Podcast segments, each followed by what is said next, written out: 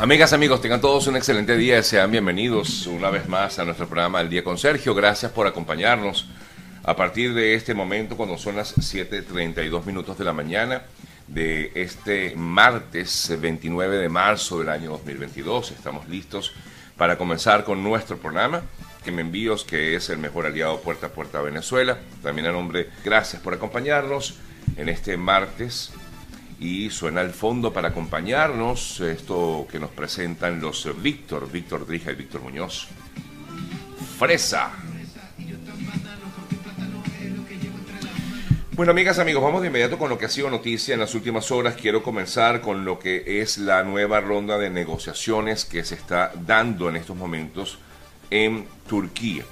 Las negociaciones eh, se reinician entre Ucrania y Rusia en Turquía los negociadores fueron recibidos por el propio presidente de la nación turca, Recep Tayyip Erdogan, quien eh, les pidió definitivamente a ambos grupos poner fin a esta terrible tragedia que se vive hoy día en Ucrania. Las conversaciones eh, comenzaron poco después de las diez y media de la mañana, hora de, por supuesto, de Turquía.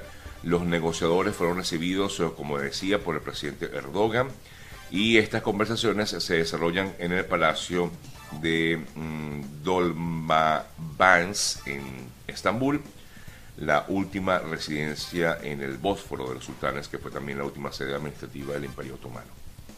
Ambas partes tienen preocupaciones legítimas, es posible llegar a una solución, a un acuerdo. Ayer Sergei Lavrov hablaba de que efectivamente habría algún tipo de acuerdo entre Rusia y Ucrania.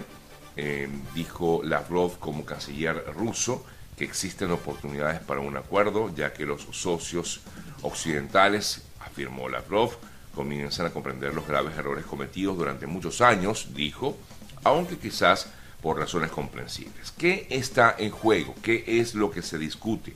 ¿Qué es lo que se habla? En estos momentos allí en esta reunión importante que se da en, Turquía.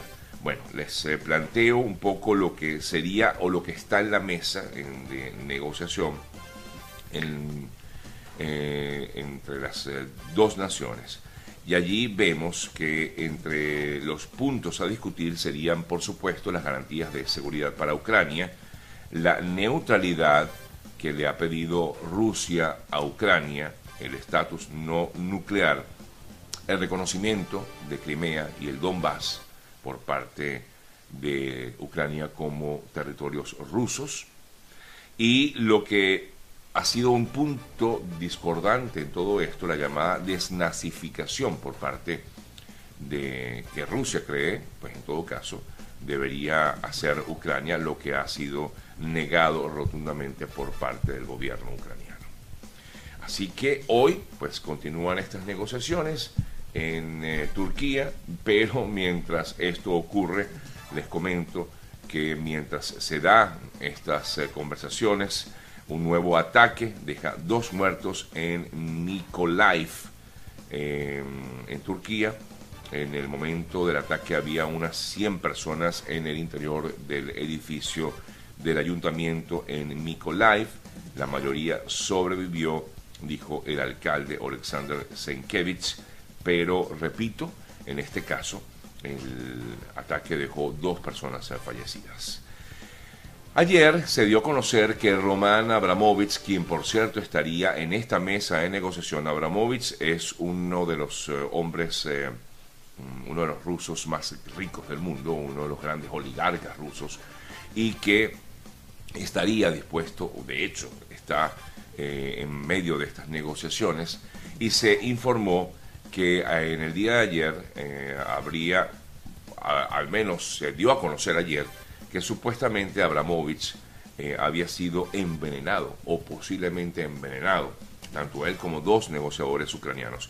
Y tanto es así, amigas, amigos, que de hecho en la reunión de hoy el gobierno de Ucrania le ha solicitado a los miembros, a su grupo negociador, no comer ni tocar nada en esa reunión que se da hoy en Turquía.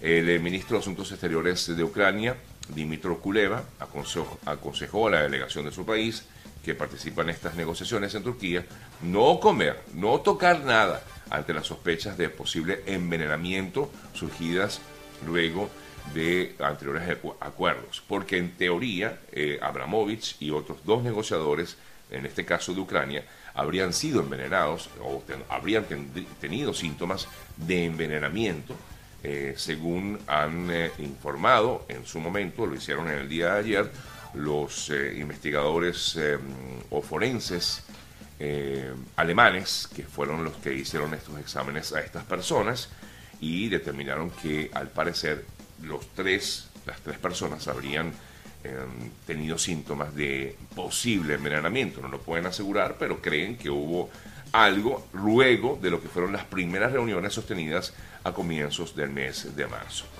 Em, por lo tanto, pues tanto es así que el gobierno ucraniano le ha pedido a su grupo, a su delegación, no tocar ni comer nada en esas reuniones que se están dando en estos momentos en eh, Turquía para, por supuesto, pues evitar, aunque sea o no cierto, igualmente tienen que evitar eh, lo que pudiera ser un envenenamiento. Pero bueno, la, mesa está servida, esperamos que, que esto llegue a algún tipo de acuerdo real y que no quede solo en palabras, sino que realmente vaya a la acción. Ayer, mientras tanto, el presidente Biden se negó nuevamente a retractarse de haber dicho que su homólogo ruso no puede permanecer en el poder. Él afirmaba que eh, expresaba indignación moral y no una política a favor de un cambio de régimen. Pero dijo, no me voy a retractar, quiero dejar claro que no estaba ni entonces ni ahora articulando un cambio de política, estaba expresando la indignación eh, moral que siento, no me disculpo por mis sentimientos personales, afirmó el mandatario estadounidense en la Casa Blanca. Por su lado, el mandatario ucraniano, Volodymyr Zelensky, también habló en una entrevista que le hizo o que dio a medios independientes rusos. Em, el presidente ucraniano ofreció por primera vez a estos medios independientes rusos una, una entrevista y allí comentaba, entre otras cosas, eh, que esto no era una guerra, que esto era algo más allá, que ya no tenía límites. comentaba el presidente ucraniano en esa entrevista a medios independientes rusos.